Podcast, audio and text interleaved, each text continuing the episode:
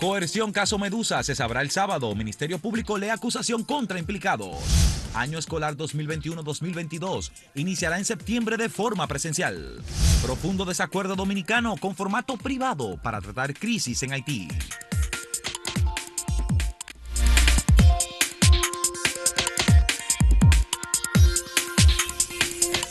La situación en el vecino país Haití ha avanzado. Esto es respecto a las investigaciones que se llevan a cabo para determinar quiénes son los autores, por lo menos en este momento materiales, del asesinato el pasado miércoles del presidente Jovenel Moïse en su residencia. El presidente, como todos sabemos, fue abatido eh, a la una de la madrugada y se resultó herida de gravedad su esposa.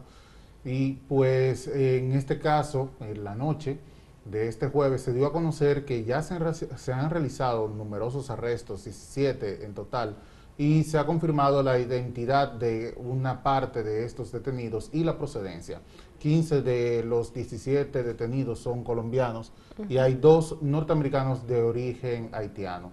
Eh, un medio internacional, en este caso colombiano, el Tiempo hizo un reportaje, tuvo acceso a un documento. A unos documentos. Sí, que eh, está, eh, que ha levantado, eh, las, que han levantado las autoridades haitianas respecto a este caso y dan detalles de que una parte de los acusados del asesinato de Mois estuvieron incluso en República Dominicana, que este. entraron por Punta Cana, pudieron vacacionar y luego pasaron al vecino país Haití y allí supuestamente pues encontraron el resto del grupo y cometieron este hecho.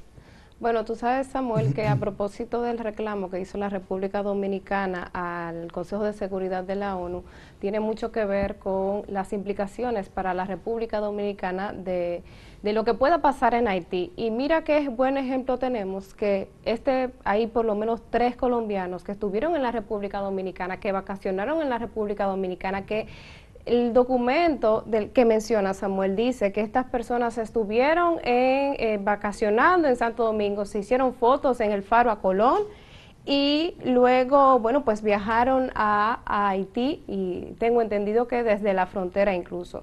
Por eso es que la República Dominicana, cuando el Consejo de la ONU hace su, su, su, bueno, su reunión privada, el Consejo de Seguridad, es que le dice, miren, nosotros conocemos las reglas de juego de, de, esta institución, las respetamos, pero la República Dominicana debió de invitarse, claro. porque ante cualquier situación es la República Dominicana quien estaría viviendo y teniendo es que enfrentar... Único, es el único eh, país que comparte eh, frontera con eh, Haití, es el vecino más próximo. Teniendo que, que enfrentar efectivamente cualquier crisis, y esa crisis, cualquier, cualquier cosa que suceda en Haití, y que de hecho, bueno, cualquier cosa eh, eh, que, que, se le agregue a lo que está sucediendo en Haití sigue afectando a la República Dominicana.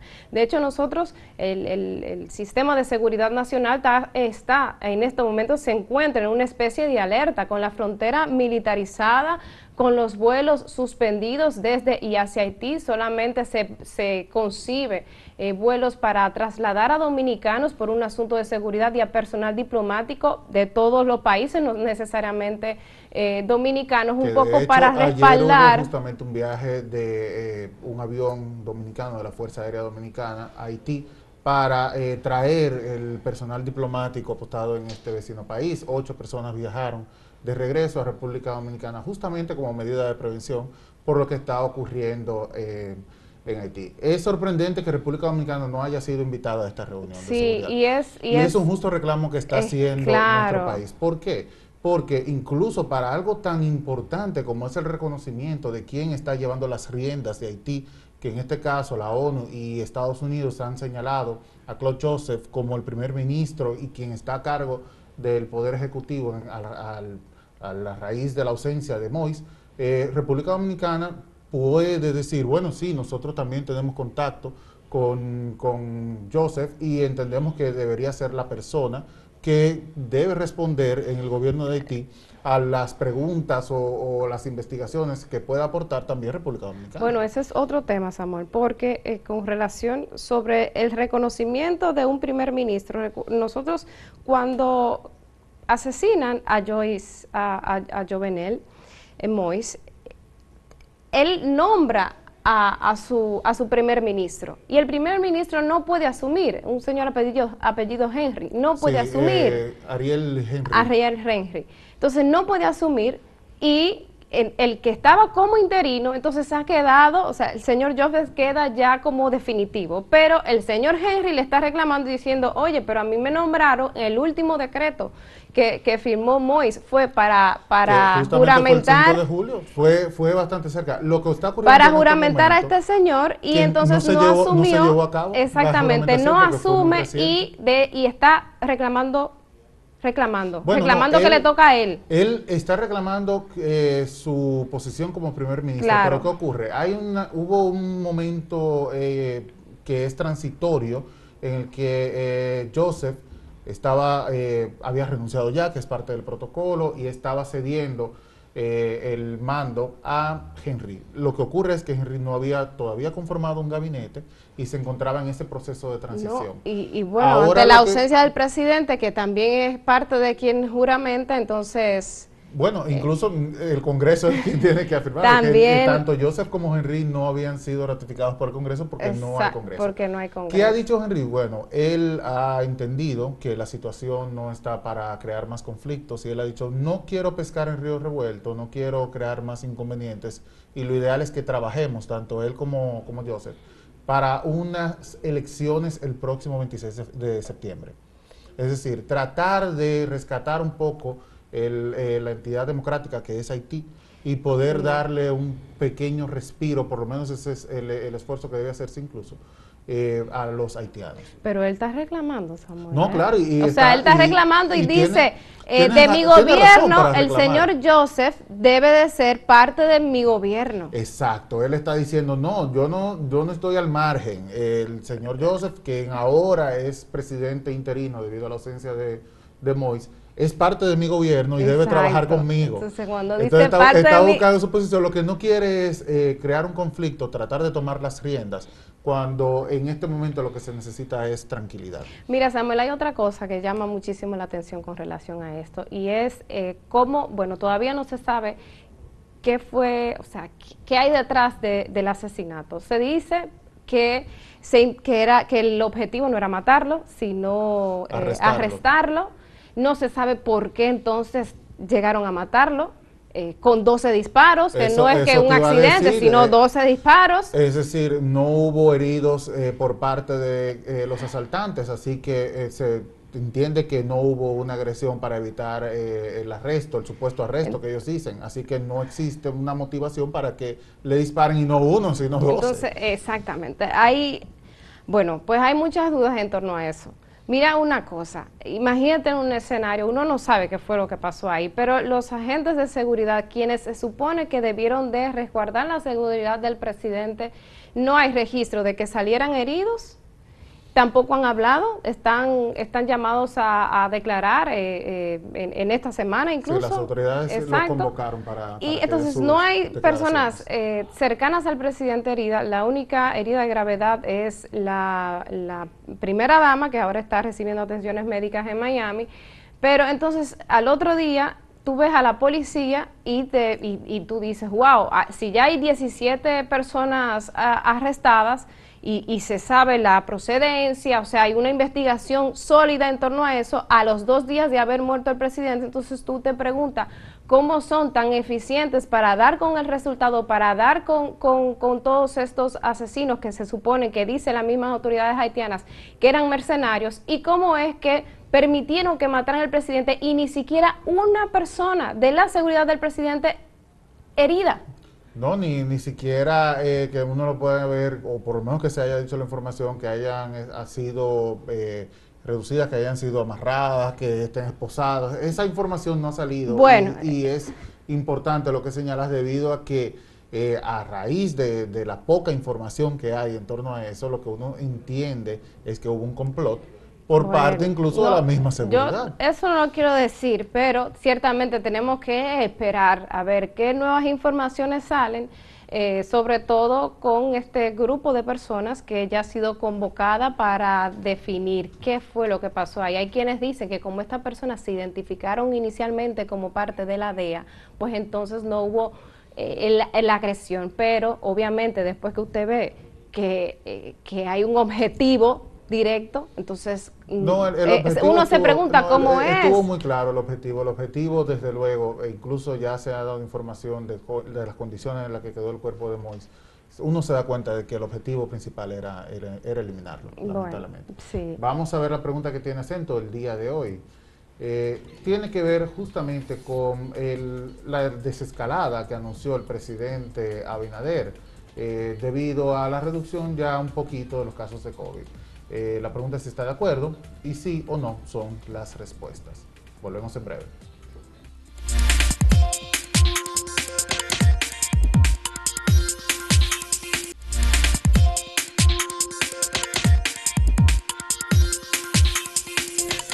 Bueno, la audiencia para conocer la solicitud de medida de coerción de los implicados en el caso Medusa, que incluyen al ex procurador entre los acusados de corrupción, eh, Jan Alain Rodríguez, pues fue pospuesto para este sábado.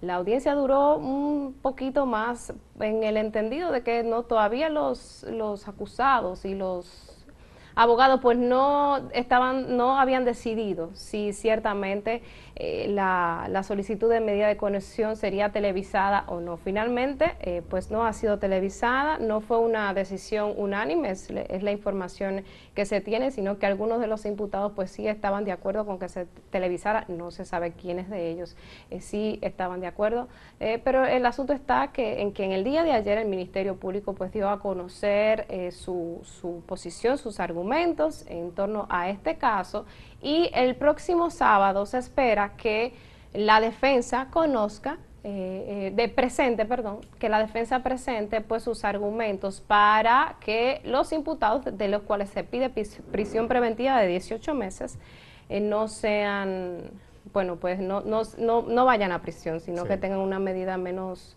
menos, menos fuerte, si se puede decir de alguna forma. Eh, de hecho, la audiencia empezó luego de la proposición del caso de Brecht, que también se estaba conociendo en la misma sala, eh, y empezó con retrasos, como bien señalas, debido a que hubo un debate si se transmitía o no la audiencia por televisión. Eh, hubo un desacuerdo. Primero se dijo que había sido a, unanimidad que se había decidido que no se transmitiera. Luego los abogados dijeron que no, que habían sido uno, luego que había sido más de uno. El, hecho es que no se transmitió. Y es lamentable porque en, este caso, eh, tristemente con esto lo que se tiene es un intento de manipular el discurso de lo que se dice ahí dentro. No es lo mismo que nosotros tengamos acceso a través, eh, de forma remota, a través de una transmisión, y podamos escuchar lo que dice el Ministerio Público según las evidencias tempranas que ha recabado sobre este caso y también cuáles argumentos va a presentar el sábado eh, la barra de la defensa de estos ocho eh, acusados por las autoridades.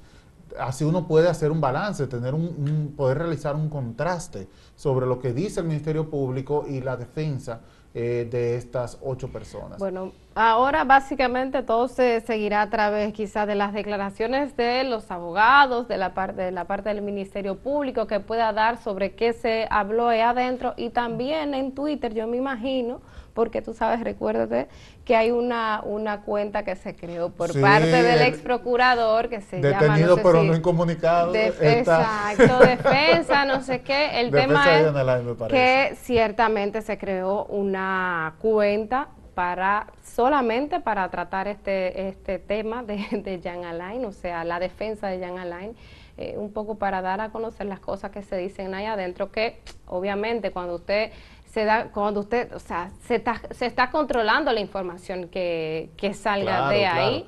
Y lamentable, eso yo lo lamento, yo creo que todos, bueno, mucha gente está lamentada de eso. Habría aportado más tener eh, un acceso a la información que se dice ahí dentro, no lo que sale por boca del Ministerio Público o incluso de los abogados. Claro, porque al final es una es, muy limitado lo que lo que tú puedes decir en una declaración de lo que más que puede durar un abogado hablando con los periodistas son tres minutos cuatro quizás. No, y, hasta menos, porque hay, Digo yo cuatro como que quizás de sentarse, vamos a hablar, no, pero son declaraciones muy muy precisas que da la defensa y que también daría el, el Ministerio Público en este caso para un poco resumir todo lo que, las horas que, eh, que duraron, que duró la audiencia. Entonces, Fueron más de nueve horas. eh, imagínate, fue nueve horas y al final te das con la información de la decisión final, que fue la, la posposición eh, para que este eso sábado. ya se había anunciado porque hay y, un cronograma. Y la, y la idea de que, bueno, de que finalmente no la, la decisión no fue unánime, de que sí se decidió que no fuera transmitido en vivo,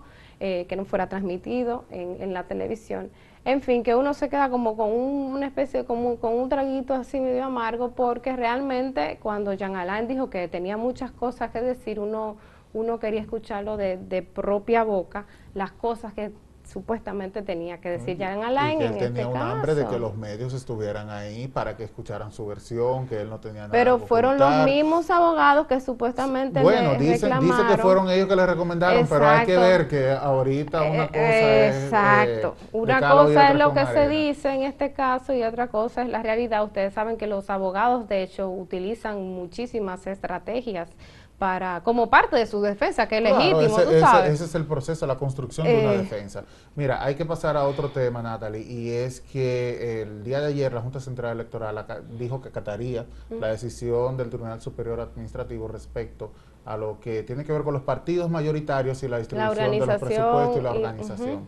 Eh, sobre este aspecto también el Partido de la Liberación Dominicana, que es uno de los partidos que dice estar afectado por esta decisión, eh, ya había confirmado anteriormente que iba a apelar esta decisión y ayer lo, lo reafirmó. Que de Luego hecho esa decisión, esa decisión que finalmente eh, antes eh, se había des- antes la Junta Central con la distribución que hizo establecía que sola, sola- la- el reconocimiento de solamente dos partidos mayoritarios. Con esta con este recuento que se hace a raíz de la sentencia, entonces quedan cinco partidos como mayoritarios, entonces reciben No, estos cuatro, cinco cuatro son. El Partido de la Liberación Dominicana, el PLD, PRM, PRM, Fuerza del Pueblo y PRD. Fuerza del Pueblo y PLD, sí, exactamente. Entonces, estos cuatro partidos recibirán el 80% de los recursos. Y los otros se, se, se repa- Las los- el- el, el- el 20% va a ser 20% repartido se, se- va repartiendo a los otros partidos. Entonces, ¿por qué el PLD quiere pues eh, que esta decisión se eche para atrás? Bueno, porque la Fuerza del Pueblo queda prácticamente eh, igual en la misma posición en términos de recibir partidos que el Partido de la Liberación Dominicana. Hay que decir que algunos PLDistas, algunos dirigentes del mismo partido se han mostrado en desacuerdo con, con que el con que el partido eh, eh, reclame judicialmente que esto no se dé. Pero yo sé que en este momento debe haber muchísima gente contenta, seguro. eh, yo no que- sé qué habrá pasado con, con, con, bueno, con Leonel Fernández muy contento, también con Miguel Vargas, deben estar, deben haber No, anoche destapado champaña. Eh, en- entonces, eh, ciertamente, eh, eh, esa es la situación y había mucha gente que reclamara que reclamaba que los- el conteo de le- la distribución de votos se hiciera de esa manera, que finalmente lo que hizo la Junta Central Electoral a raíz de esta decisión fue decir, elegir los el- la sección de votos, o sea, si es presidencial, si es congresual, entonces elegir sobre eso el, el, el registro que tuviera mayor votos en esas calificaciones y entonces, por ejemplo, el, el- la Fuerza del Pueblo que en el Congreso, que la- entre votaciones del Congreso no tuvo, no alcanzó un 5% en total, pero sí lo alcanzó Sí, en la presidencia, entonces se exacto. asume solamente los lo- lo- el Y conteo de la Y presidencia. dicho sea de paso, justamente por esta eh, decisión que había tomado la Junta Central Electoral, que al principio hay que decirlo de esta manera, fue una decisión administrativa de quienes eran considerados partidos ma- mayoritarios y minoritarios, y debido a esto, el Partido Revolucionario Dominicano quedó fuera, debido a que en las presidenciales pues no tuvo una participación muy amplia. Sin embargo, eh, ¿por qué se incluye ahora? Porque a nivel congresual, luego de la decisión del Tribunal Superior Administrativo, se entiende que efectivamente sí, Sí, alcanzó el el 5%, 5%. necesario para ser reconocido como un partido mayoritario y por eso le va a tocar su chambrita de, partido grande. Mira, antes que nos vayamos a la pausa, Samuel, hay que anunciar también que ayer se decidió eh, pues que el próximo año escolar, que inicia en el mes de septiembre, sea de manera presencial. Eso es una decisión que hay que saludar y que de hecho es muy lógico porque si estamos camino ya a una desescalada que de hecho se agotará eh, sus principales fases en el mes, en este mes en curso, hasta, o sea, hasta final de este mes estaríamos en, en, esta desescalada, que es en julio, obviamente todo el mes de julio, pero se sobreentiende que ya de aquí a septiembre las condiciones están para que los chicos vuelvan a Y habría tiempo de hacer ajustes también en caso de ser Exactamente. Vamos, Natalie, con la pregunta que tenemos el día de hoy si está de acuerdo o no con el plan de desescalada anunciado por el presidente Abinader. También se une esta parte de retorno a clases. Volvemos en breve.